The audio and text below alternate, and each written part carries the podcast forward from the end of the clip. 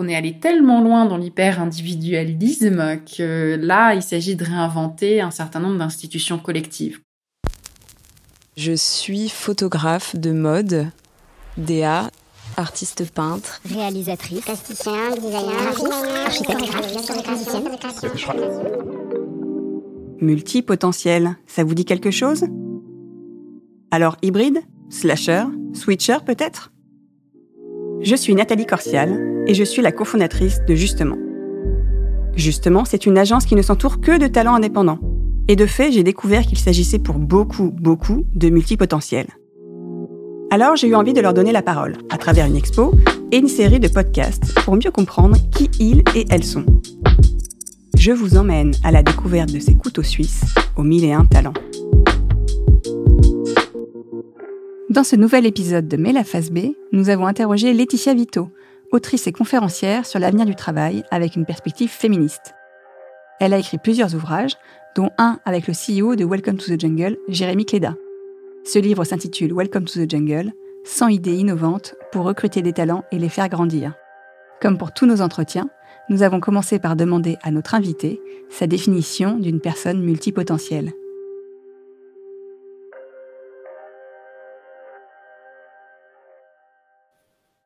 Je me demande régulièrement ce que c'est qu'un multipotentiel parce que j'ai un peu l'impression qu'on est tous naturellement multipotentiels et que c'est plutôt l'inverse qui est hors norme, de ne faire qu'une seule chose, de ne faire qu'une seule chose toute sa vie. Et même là, quand on ne fait qu'une seule chose professionnellement, on a en général plusieurs facettes de sa vie qui nous amènent à, mettre des casquettes différentes et à adopter des rôles différents dans sa vie, être à la fois euh, maman, cuisinière, euh, fille de. Euh.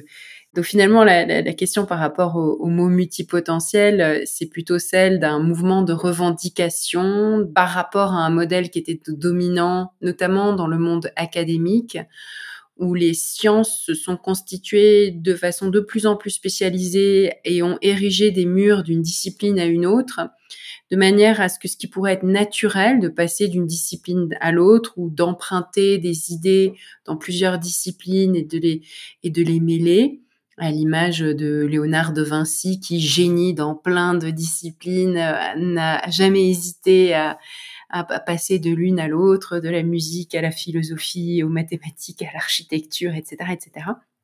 Et donc, ce que révèle la, la montée en puissance de ce concept depuis une dizaine d'années à peu près, c'est un mouvement de revendication. Pour moi, plus qu'une spécificité de certains individus qui euh, serait hors norme et euh, capable de faire plusieurs disciplines à la fois. la preuve que c'est pas hors norme, c'est que même à l'école, on, apprend plein de matières, on fait plein de disciplines, ça n'a rien d'anormal.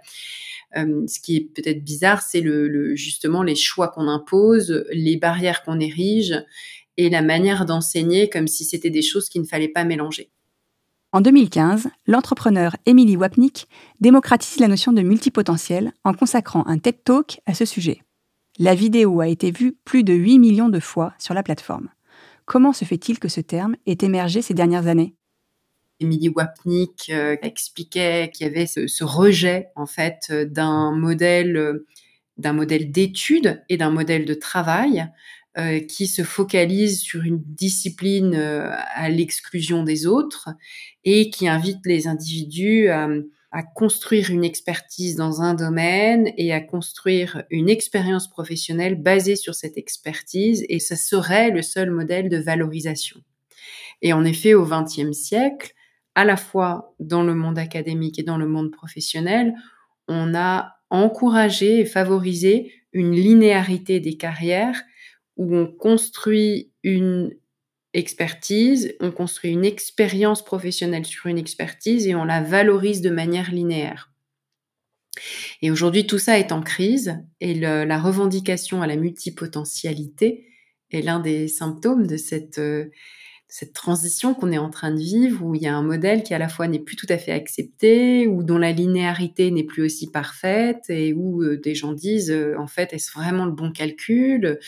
Ou euh, revendiquent le fait d'avoir euh, justement ces casquettes multiples ou des intérêts multiples et d'essayer de les valoriser autrement, de les valoriser de manière peut-être moins verticale, plus horizontale, plusieurs choses à la fois, ou bien de faire des ponts entre entre les disciplines, ou bien de rejeter carrément ce, la linéarité et la notion même de spécialisation. On est tous multipotentiels, mais qui sont ceux qui revendiquent la multipotentialité? Est-ce que ce sont des personnes plus, plus privilégiées qui peuvent laisser libre cours à cette multipotentialité, c'est-à-dire euh, consacrer le temps qu'ils veulent à différentes activités, à différentes études, à différentes facettes de leur vie de manière libre, avec la liberté d'organiser leur emploi du temps, auquel cas on parle d'individus qui vont être peut-être des créateurs, des créatifs, euh, ou bien des gens euh, ou des rentiers qui peuvent vraiment faire ce qu'ils veulent. finalement, on est dans quelque chose qui est assez minoritaire, ou bien euh, des des multi-actifs, par exemple freelance ou freelance et salariés, qui ont plusieurs activités et qui en vivent. Vivre de sa multipotentialité, c'est justement la grande question. Est-ce que la situation économique est propice au développement de la multipotentialité ou alors nous contraint-elle à le devenir?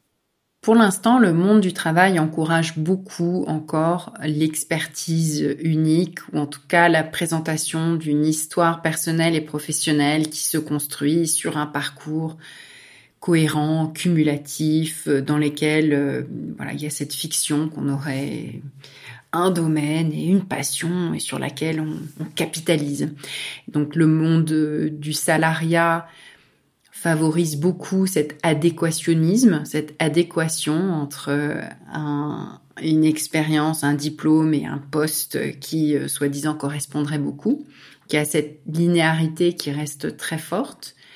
De même, dans le monde du freelancing, c'est plus facile de facturer cher des prestations lorsqu'on convainc ses clients qu'on a une expertise unique, très élevée, très cohérente, etc. Mais le, la réalité de, pour beaucoup de travailleurs commence à changer et à changer très fortement.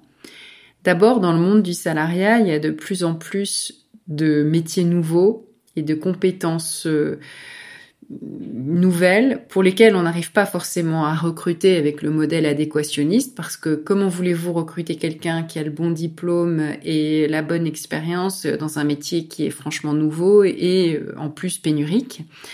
Donc euh, le monde de l'informatique par exemple a déjà intégré depuis longtemps l'idée de de recruter des gens qui seraient autodidactes, qui seraient multipotentiels, qui se seraient mis à apprendre un nouveau langage informatique par eux-mêmes, etc. Donc on voit qu'il y a déjà des modèles alternatifs. Et dans le monde du freelancing, c'est pareil. Il y a même beaucoup d'individus qui s'emparent du travail indépendant comme d'un moyen de faire vivre des potentialités multiples, c'est même un moyen d'apprendre et de progresser dans un domaine nouveau, parce que ce serait euh, pour certains plus facile en fait de d'avoir plusieurs activités en étant indépendant qu'en étant salarié.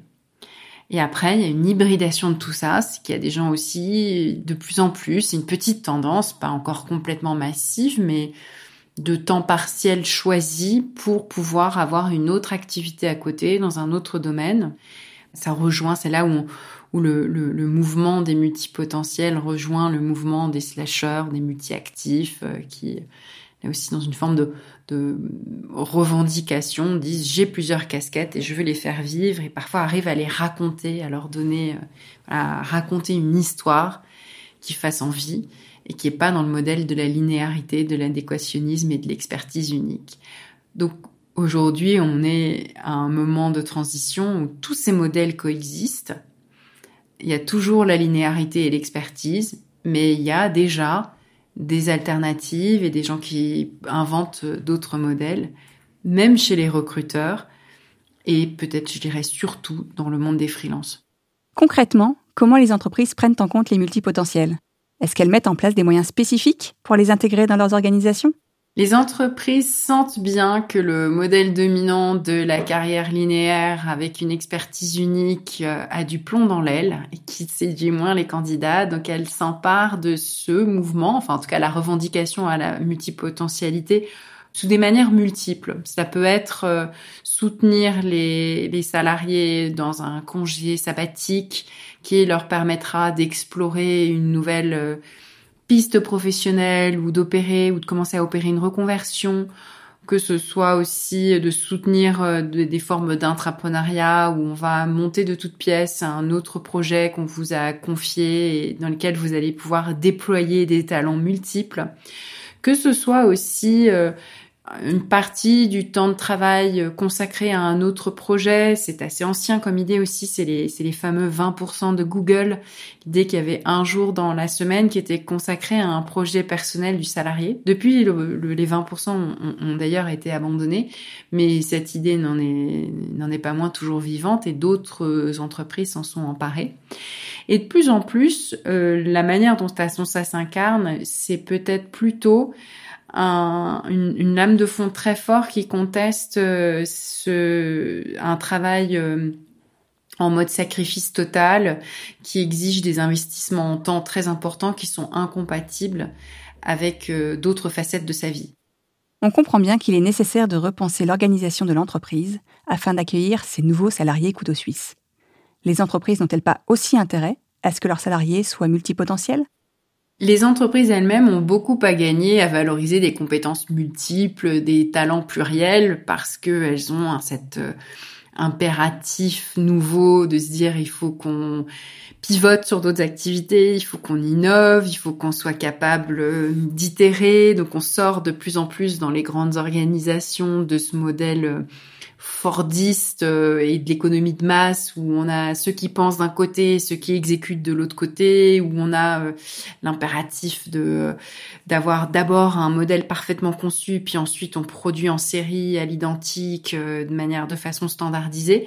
Donc à l'intérieur des grandes organisations, les manières de travailler sont aussi en train de changer et, et on a besoin de talents différents ou, ou de compétences peut-être plus plus nombreuses. Euh, la preuve, c'est que beaucoup d'entreprises ou beaucoup de plus petites entreprises aussi cherchent euh, des couteaux suisses. Ce mot de couteau suisse euh, très à la mode, on a besoin de gens qui savent faire plein de choses différentes, qui vont savoir aussi communiquer parce que la frontière entre l'interne et l'externe est devenue plus poreuse, donc il faut être capable de parler de ce qu'on fait et puis de, et puis d'écouter les autres et puis de se nourrir avoir une hypersensibilité à son environnement pour pouvoir euh, euh, réagir au changement du monde et, et, innover et imaginer des nouvelles choses.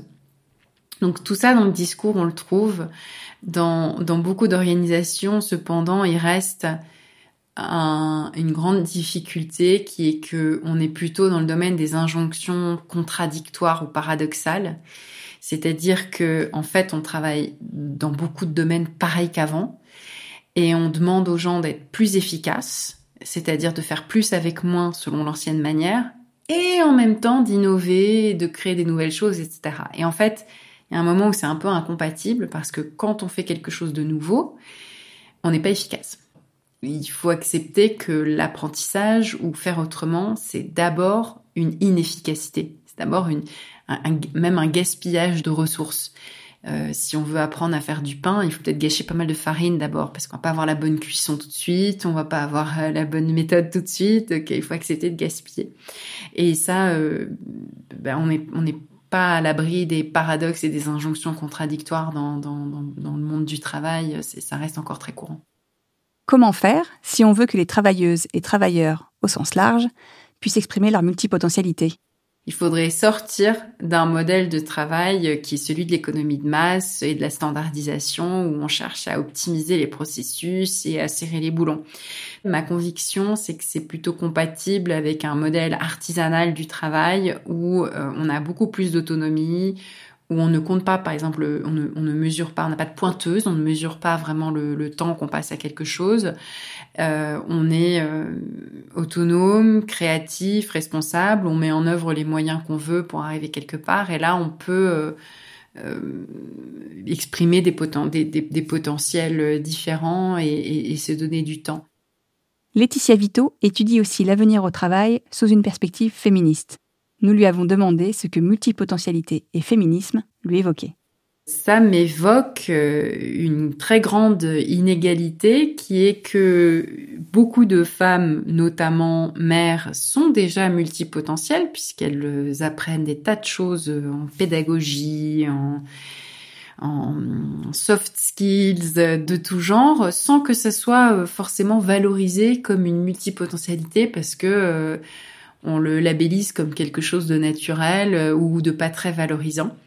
Ça se montre très bien à l'échelle, par exemple, des emplois à temps partiel. Donc l'essentiel des emplois à temps partiel sont, euh, tenus par des femmes pour des raisons familiales, c'est-à-dire pour que ça soit compatible avec des contraintes familiales. Et il y a de plus en plus d'hommes qui travaillent à temps partiel. C'est que c'était très marginal, ça devient pas si marginal que ça. Mais la majorité des hommes qui travaillent à temps partiel travaillent à temps partiel pour des projets personnels, professionnels, de loisirs qui sont à eux et qui sont pas euh, familiaux. Et donc, euh, on le voit dans le monde professionnel, cette euh, chambre à soi qui permet de développer une autre compétence, un autre domaine ou une autre activité professionnelle, elle est plus accessible aux hommes qu'aux femmes. Donc, on, on en revient toujours euh, à la non-valorisation d'activités domestiques, familiales, etc.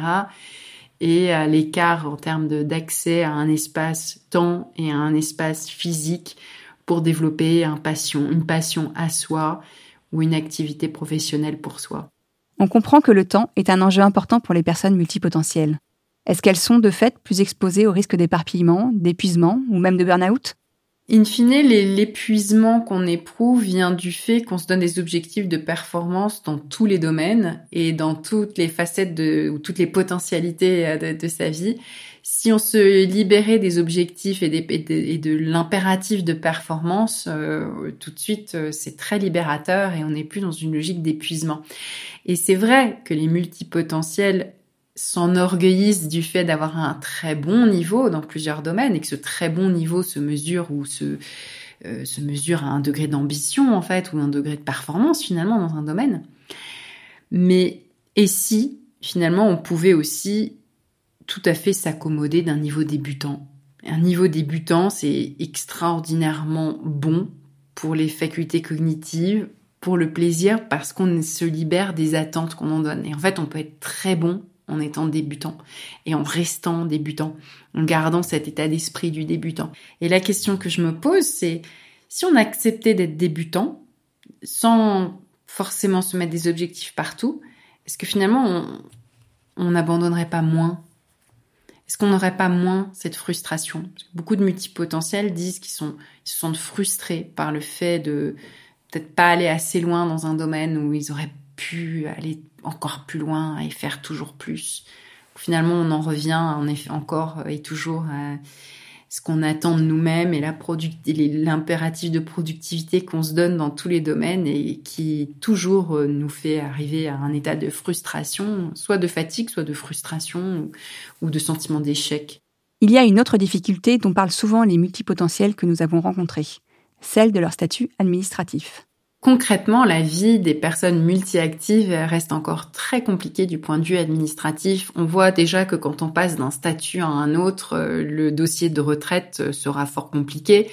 On voit que quand on cherche à accéder au logement et qu'on n'a pas une fiche de paye classique pour un emploi à temps plein en CDI, euh, les bailleurs sont inquiets, alors même qu'on a énormément d'activités et parfois même des bons revenus. La question de carrière qui deviennent hybrides, euh, de statuts différents, où on reste pas freelance pendant forcément pendant 25 ans, ni salarié euh, pendant très longtemps.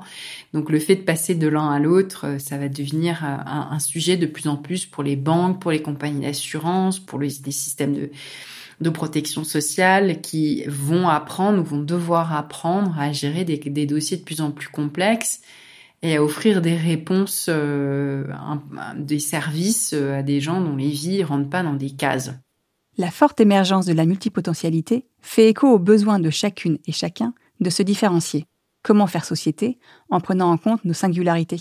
Une chose qui est symptomatique, on le remarque dans les entretiens d'embauche, c'est que pratiquement tout le monde commence un entretien d'embauche en disant je suis atypique. Et le fait de dire atypique, c'est bien euh, un symptôme du fait qu'on a l'impression qu'on va pas pouvoir rentrer dans une case et qu'il faut alerter tout le monde euh, d'emblée. Euh, attention, je suis atypique, mon parcours est atypique. Et quand tout le monde est atypique, c'est qu'atypique, c'est le nouveau typique. Tout atypique et individuel que nous soyons, à un moment, on rentre dans des cases choisies qui sont des moments collectifs, qui sont des contraintes. Quand on est parent, quand on a une famille, on a des contraintes et on les accepte. Et c'est exactement pareil au travail. On, on accepte des moments de synchronicité qui sont forcément des contraintes parce que si on se retrouve tous à telle heure, ça veut dire que à telle heure, on n'a pas le choix de où on veut être. Et, je pense que ce mouvement d'hyper-individualisme qui a caractérisé les transformations du travail depuis ces dernières années rencontre aussi aujourd'hui un besoin de collectif beaucoup plus fort, qu'il s'agisse de la négociation collective, parce que en fait on se rend compte que depuis le déclin des syndicats euh, euh, et surtout aujourd'hui dans un contexte d'inflation forte, euh, défendre des intérêts économiques en tant que travailleur, ben, on est plus fort à plusieurs, on a besoin de réinventer la négociation collective.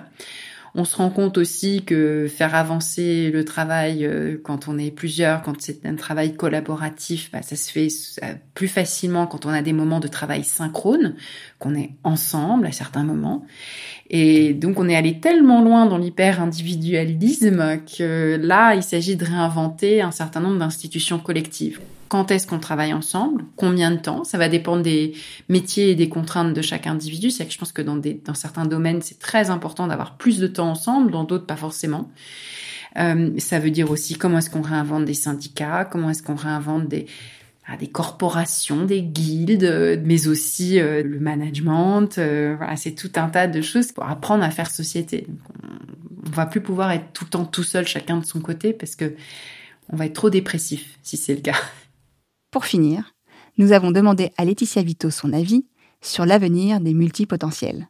Sur un modèle qui pourrait disparaître du jour au lendemain sur fond de tragédie environnementale et de transformation géopolitique et économique, on se dit que la sécurité est plutôt du côté des multipotentiels que du côté de ceux qui ont tout misé sur une carrière linéaire qui peut parfaitement aller droit dans le mur.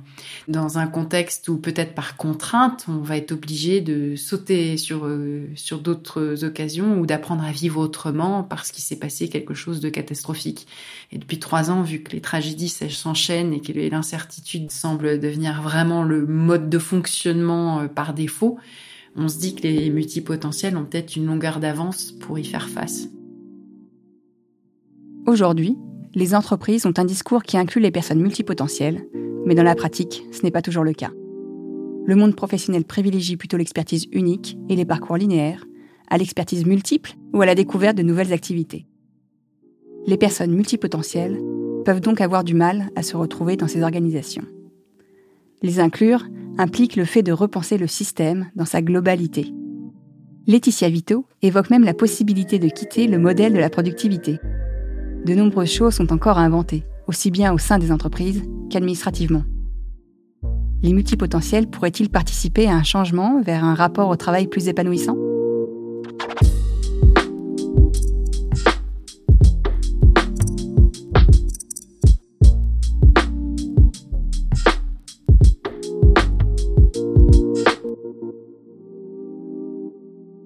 Mais La Phase B est une série de podcasts réalisés par Saga Sounds et coproduite avec Influencia et Justement. Rendez-vous dans deux semaines pour un nouvel épisode et en attendant, suivez-nous sur nos réseaux sociaux.